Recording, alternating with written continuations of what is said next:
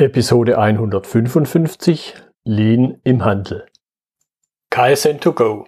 Herzlich willkommen zu dem Podcast für Lean-Interessierte, die in ihren Organisationen die kontinuierliche Verbesserung der Geschäftsprozesse und Abläufe anstreben, um Nutzen zu steigern, Ressourcenverbrauch zu reduzieren und damit Freiräume für echte Wertschöpfung zu schaffen, für mehr Erfolg durch Kunden- und Mitarbeiterzufriedenheit, höhere Produktivität durch mehr Effektivität und Effizienz an den Maschinen, im Außendienst, in den Büros bis zur Chefetage. Heute habe ich Dirk Rosenkant bei mir im Gespräch. Er ist IT- und Prozessverantwortlicher bei einem mittelständischen Büroeinrichter. Hallo Dirk. Hallo Götz, vielen Dank für die Einladung. Ja, schön, dass du dabei bist. Gerne, sag, gerne. Sag noch mal vielleicht ein, zwei Sätze mehr zu deiner Person. Was du machst im Unternehmen, vielleicht auch ein, zwei Sätze, was ihr macht. Okay. Also wir sind ein, äh, wie Gott schon sagte, ein Büroeinrichter in, in Süddeutschland. Hauptvertriebsgebiet ist Baden-Württemberg äh, und richten insbesondere vom Privatkunden bis hin zum Großprojekt ähm, tun wir Firmen und, und Privatmenschen ausstatten mit Möbel und entsprechenden Konzepten. Mhm. Meine Aufgabe im Unternehmen ist, mich einmal um die IT zu kümmern, äh, in, insbesondere im Anwendungsbereich, also Anwendungssoftware und bestimmte unternehmensspezifische Anwendungen und äh, mich auch so ein bisschen darum zu kümmern, wie wir arbeiten wollen, mit welchen Prozessen wir vorangehen, wie wir unsere Arbeit auch immer ein Stück weit besser machen können. Jo, okay. Ich glaube, der, der Name der Episode deutet es ja schon an. Ihr seid jetzt kein Hersteller, sondern ihr handelt damit. Natürlich, genau. ihr richtet auch ein, das heißt, ihr macht äh, Konzepte, Zeichnungen wahrscheinlich, solche Dinge, vielleicht auch 3D, aber primär produziert ihr halt nicht. Und so da, genau. Und da jetzt zum Einstieg meine Frage, die mir auch immer wieder begegnet, außerhalb von Produktionsszenarien, dieser Vorbehalt, ah, wir produzieren doch nichts. Lean funktioniert doch bei uns nicht. Jetzt weiß ich aber, dass du dich intensiv mit Lean beschäftigst. Was war für mhm. dich so der, der Anstoß zu sagen, hey, Lean interessiert mich und ich gucke auch, wie ich das eben im Prozessumfeld im Unternehmen nutzen kann?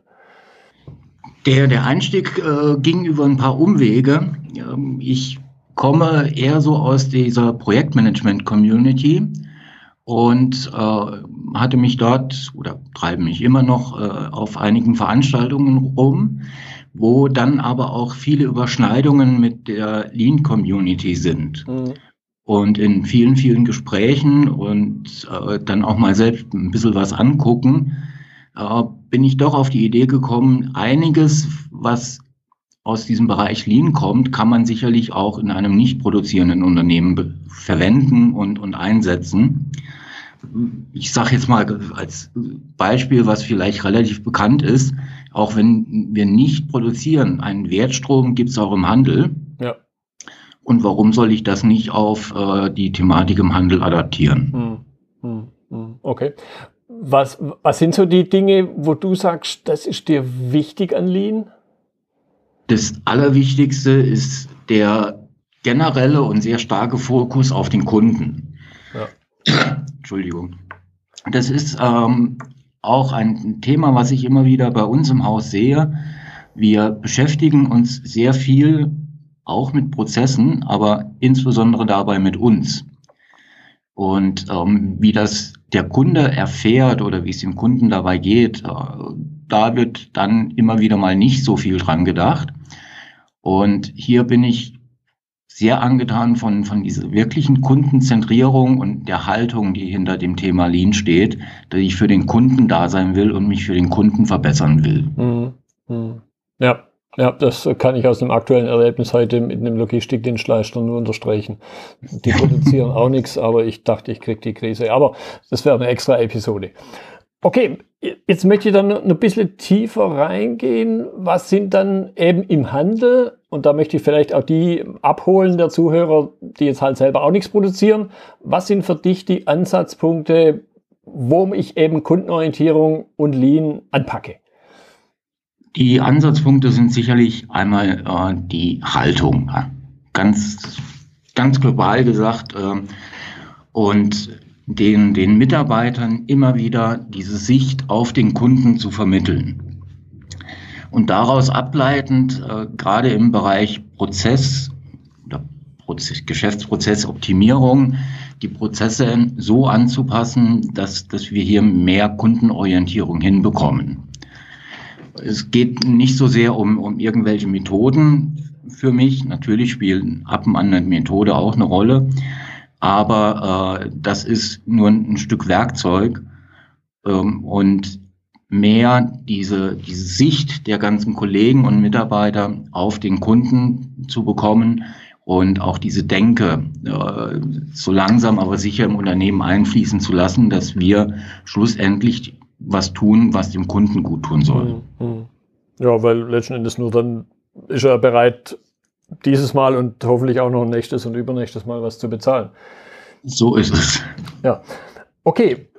Wenn wir jetzt noch, noch ein bisschen genauer hingucken, auch dein persönlicher Einstieg, du hast es schon ein bisschen angedeutet, auch so was Methoden angeht. Ich glaube, jeder hat so seine eigene Lean-Geschichte. Wie hat es bei dir ausgesehen? Und vielleicht auch im Sinne von, was kannst du anderen mitgeben im Sinne von Tipp, wenn jemand sich für das Thema grundsätzlich interessiert? Was wäre deine Empfehlung? Wie steige ich ein ins Lean? Ich glaube, äh, wirklich was empfehlen kann man da nicht wirklich etwas. Mhm. Bei mir war, war der Einstieg, ähm, um es mal so rum zu sagen, äh, ich komme von vielen Veranstaltungen, Fortbildungen zurück natürlich mit ein bisschen Euphorie und Begeisterung und fange an mit äh, Fachbegriffen um mich zu schmeißen und dann den Mitarbeitern äh, zu sagen, so ab morgen machen wir jetzt mal was. Ja. Ähm, ging natürlich grundsätzlich mal schief. Ähm, es gab eine reine Blockadehaltung und die Dinge, die, die ich da versucht hatte, wurden dann auch sehr schnell wieder äh, abgeschrieben. Ja. Ähm, mein Ansatz aktuell ist es, und der scheint auch ein paar mehr Früchte zu tragen, ähm, die Themen einfach anzugehen, dabei allerdings auf eine verständliche Sprache zu setzen ähm, gerade jetzt in, hier im Südbadischen, wo, wo wir uns hauptsächlich bewegen, ähm, vielleicht auch mal so diese Anglizismen weglassen. Mhm. Und ohne jetzt Auftrag von irgendeiner Geschäftsführung Mitstreiter zu suchen, die von irgendwelchen Gedanken zu überzeugen und zu begeistern und somit äh, diese Thematik im Unternehmen langsam aber stetig wachsen zu, zu lassen. Mhm. Das kann natürlich ein Ansatz sein für, für andere. Ähm, es ist immer die Frage, habe ich die Freiräume im Unternehmen, dass ich sowas einfach tun kann oder muss ich mit meiner Geschäftsführung darüber reden und von denen diese Sachen auch absegnen lassen. Das äh, ist sicherlich von, von Unternehmen zu Unternehmen unterschiedlicher oder unterschiedlich. Das ist die Frage, dieses einfach machen auf der anderen Seite ähm, braucht natürlich auch eine relativ hohe Eigenmotivation, weil die Erfolge sind nicht von heute auf morgen zu sehen. Mhm. Jetzt hast du schon angedeutet, es hatte gleich jeder Chaka Hurra geschrieben, ich kenn, geschrien, ich kenne sowas aus meiner eigenen Vergangenheit, dann so unausgesprochene Sprüche, jetzt war er wieder auf irgendeinem Seminar oder so. Mhm. Da, da, da höre ich also auch Widerstand der Kollegen, der, der Mitarbeiter raus. Wie bist du dann ganz konkret damit umgegangen? Sehr individuell auf die, die Kollegen. Mhm. Es gibt Widerstand äh, auch in, in ganz verschiedenen Arten. Ähm, wie du schon gesagt hast, so jetzt kommt er wieder vom Seminar oder ähnlich. Ähm, dann habe ich aber auch viele Kollegen, die relativ lange schon im Unternehmen beschäftigt sind und die mit dem typischen Spruch, auch das haben wir schon immer so gemacht und es hat geklappt, ähm, dann ankommen. Da ist, ist die Ansprache sicherlich eine andere ähm, als bei Kollegen, die von Hause aus zuerst mal gegen alles Neue sind, sich aber dann doch insgeheim, und das ist auch dann schön zu sehen, äh, damit beschäftigen und man diese Kollegen und Kolleginnen dann eventuell äh, in ein, zwei, drei, vier Wochen äh, doch überzeugen kann, dass das vielleicht nicht so schlecht ist, was wir da vorhaben. Hm, hm. Okay, wenn wir, wenn wir das ein bisschen vertiefen, ich höre daraus, da ist ein ganz hoher kommunikativer Anteil dabei. Jetzt könnte ich mir vorstellen, dass natürlich in, du in deiner Verantwortung einen relativ breiten Überblick über, nennen wir es mal, über die Wertschöpfungskette oder über den Wertstrom hast. Trotzdem gibt es ja in vielen Unternehmen, wenn sie nicht so 100% prozessorientiert aufgestellt sind, gibt es ja Schnittstellen.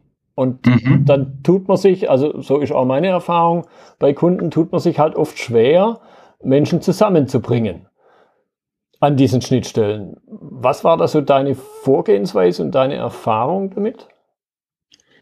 Das ist sicherlich nicht einfach. Auch, auch wir in unserer relativ kleinen Größe, sage ich jetzt mal, ähm, haben diese Schnittstellen. Und diese Schnittstellen birgen auch die, die größten Schwierigkeiten. Das, das muss man schon sagen. Und auch hier hilft ganz oft das Gespräch, weil hier eine Technik oder, oder irgendeine technische Lösung einzusetzen, das, das macht relativ wenig Sinn. Ähm, aber das Gespräch und die Leute zusammenzubringen und auch insbesondere das gegenseitige Verständnis für, für die andere Seite der Schnittstelle zu finden mhm. und auch mal aufzuzeigen und äh, den, den Kollegen klar zu machen oder klar aufzuzeigen, wo sind denn die Bedürfnisse, aber auch äh, Ärgernisse des, des Kollegen auf der anderen Seite der Schnittstelle. Und das hilft wirklich viele Gespräche, viele Meetings, auch wenn wir alle von einem Meeting waren, reden, äh, den wir mittlerweile im Unternehmen haben. Aber je mehr wir miteinander sprechen, und weniger übereinander sprechen, desto besser kommen wir ans Ziel. Hm, hm. Wie hat es dann konkret ausgesehen, was Treffen und solche Dinge angeht? Kann man ja, allein wenn ich jetzt über Dauer oder über Frequenz rede, also über Regelmäßigkeit und natürlich auch über Inhalte, wie bist du da vorgegangen? Der erste Versuch war ein tägliches Treffen. Kurz, knapp und und dass man immer wieder über das Tagesgeschäft reden kann. Das wurde nach, ja, ich sag mal, anderthalb Wochen ähm, kam das wieder zu im Erliegen, weil da jeder sagte, nein, das ist zu viel. Mhm. Der, der zweite Versuch war dann äh, ein regelmäßiges Meeting mit allen beteiligten Abteilungen zu installieren. Ähm, das vorab mal wöchentlich Aufgrund ähm, Terminsituation oder auch Arbeitsbelastung wurde das dann äh, in einen zweiwöchentlichen Turnus abgeändert. Und damit hatten wir recht gute er Erfolge, wenn man, oder Ergebnisse besser gesagt, erzielt. Mhm. Ähm, haben dann aber aufgrund ein oder zwei Wünsche, die da herangetragen wurden, äh, den Turnus nochmal verlängert auf vier Wochen. Was in meinen Augen deutlich zu lange ist. Ähm, was schön ist, auf der anderen Seite, ähm, eine Abteilung hat das auch als zu lange empfunden und hat sich jetzt äh, dazu entschieden, freiwillig und, und wirklich eigenverantwortlich und eigenmotiviert okay. äh, innerhalb der Abteilung wieder auf ein wöchentliches Treffen zu gehen und hat aber auch im Unternehmen kommuniziert, dass dieses wöchentliche Treffen dann bei Bedarf für alle anderen auch offen steht. Mhm. Und sie haben das erkannt, dass es wichtig ist, miteinander zu reden, viel miteinander zu reden und äh, ziehen diese Treffen auch sehr stringent durch. Mhm. Ja, das hört, das hört sich ja auf jeden Fall erfreulich an, was auch diese Eigenmotivation angeht.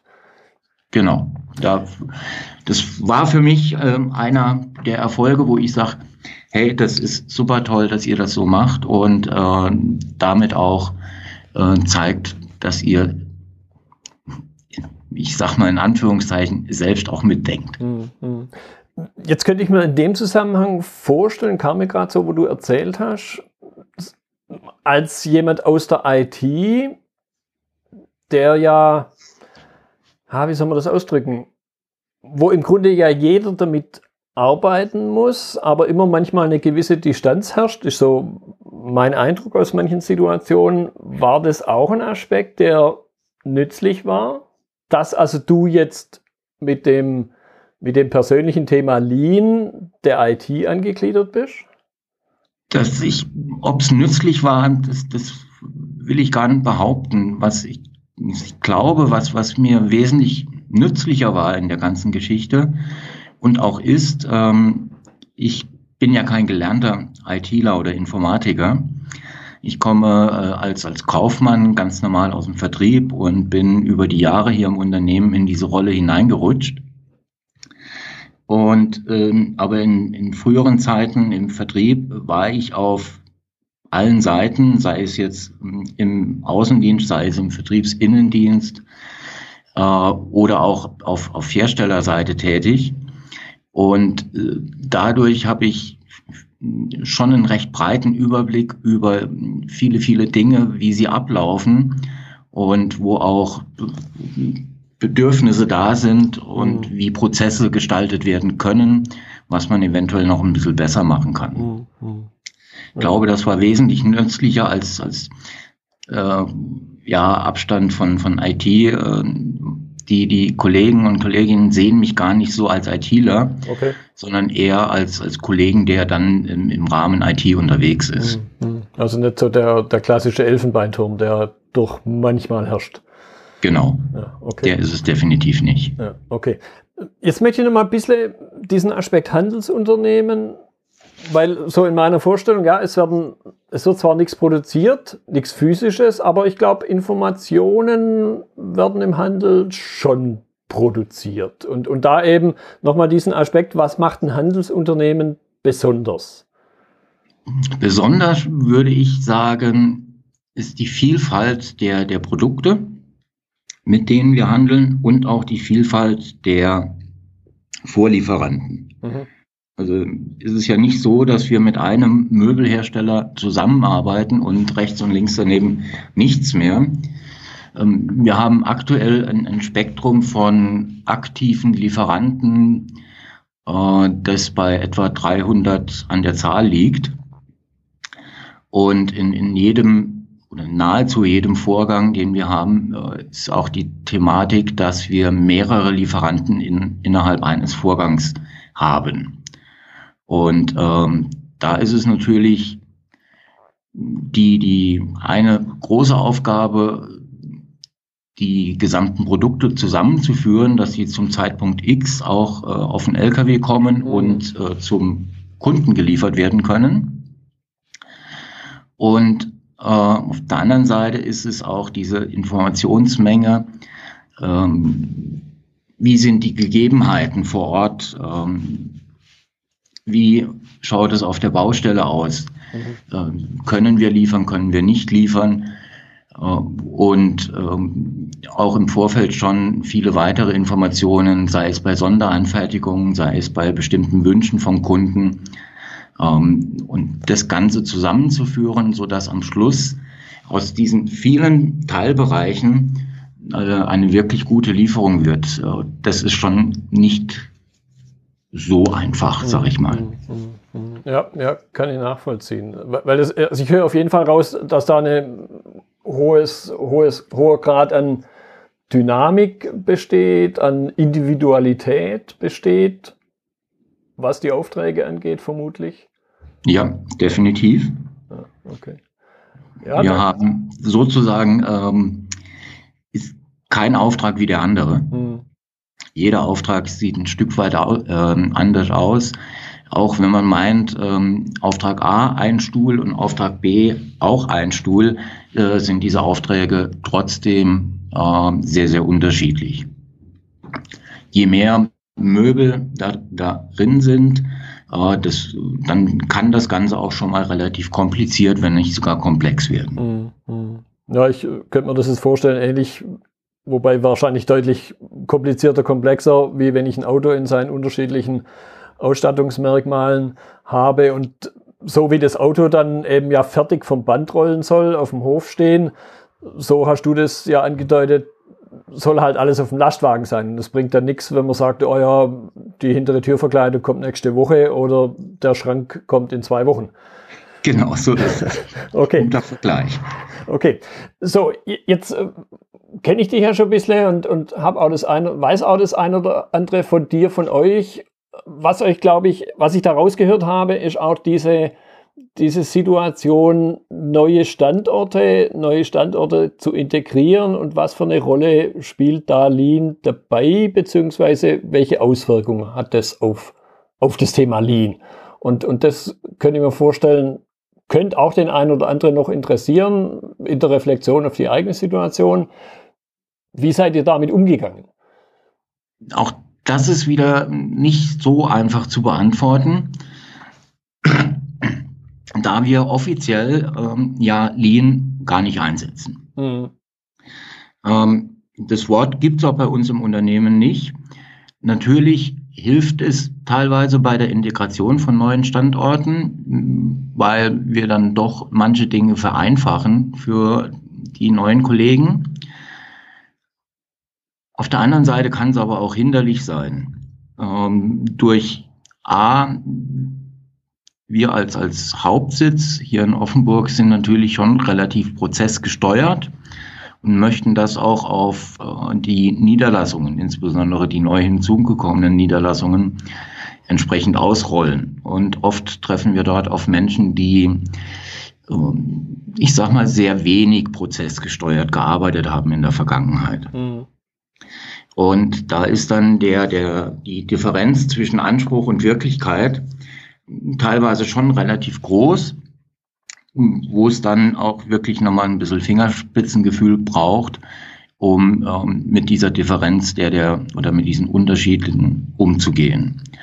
Natürlich hilft es ganz klar mit der Zeit auch hier äh, den neuen Kollegen, Kolleginnen aufzeigen zu können, dass mh, hm, viele Vereinfachungen drinne sind, dass wir auch einiges einfacher haben können und leichter machen können und damit auch Erfolg haben.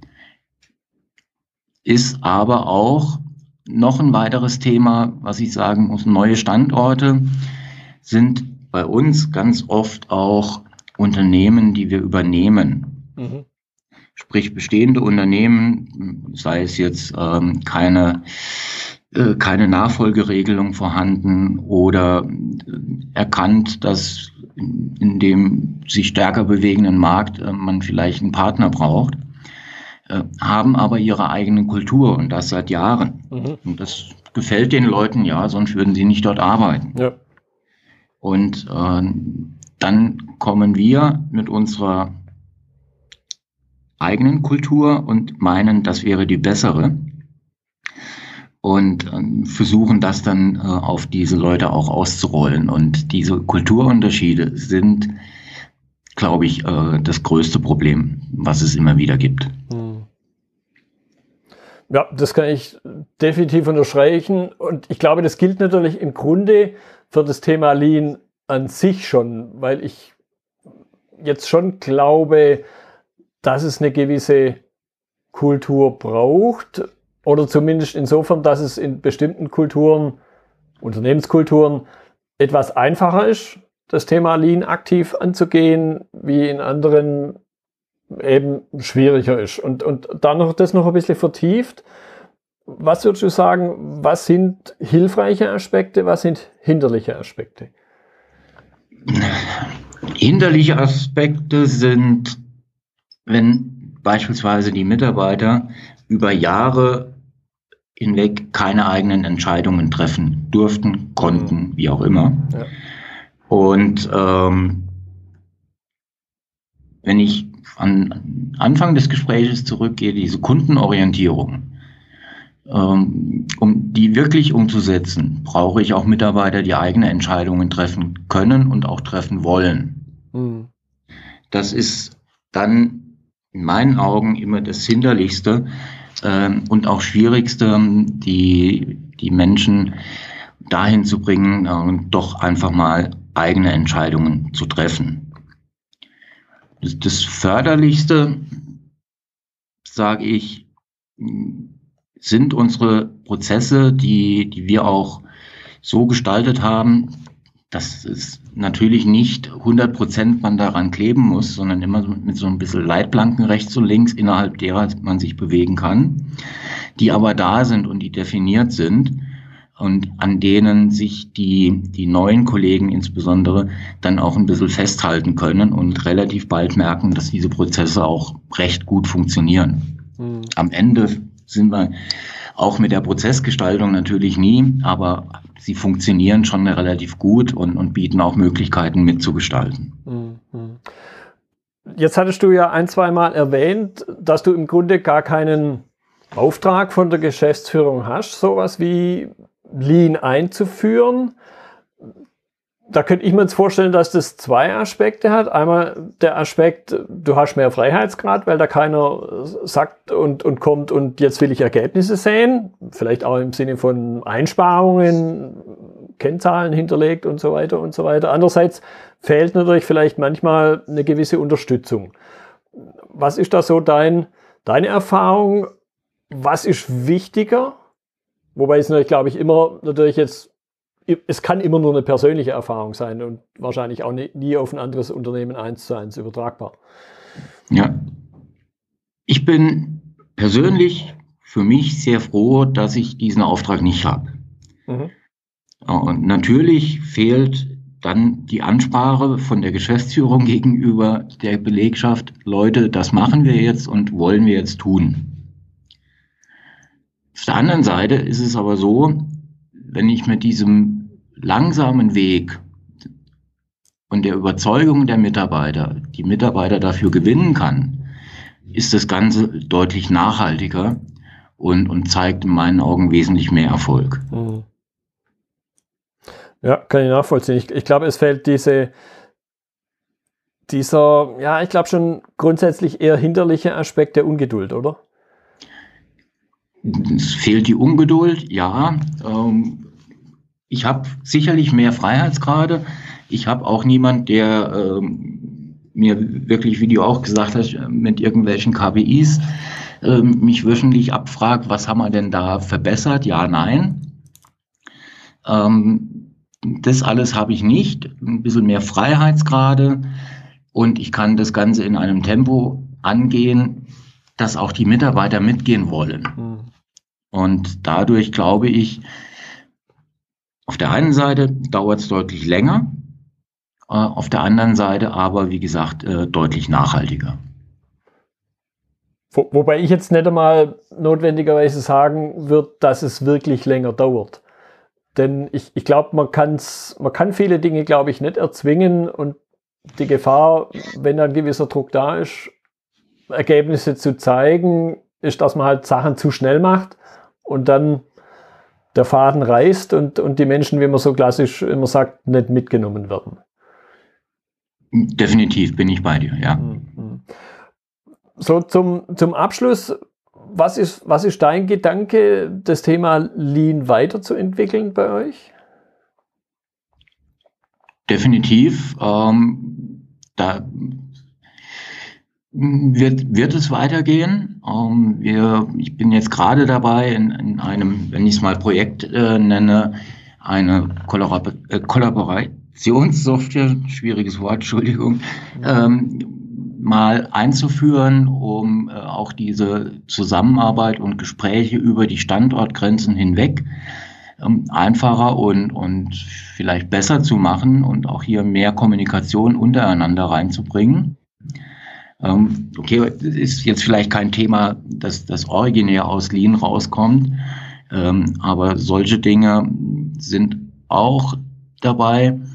Ähm, durch viel Vormachen fangen mittlerweile die Kollegen an, ihre eigene Arbeit auch sichtbar zu machen mit unterschiedlichen Boards, die auch sehr öffentlich in den, den Räumlichkeiten hängen.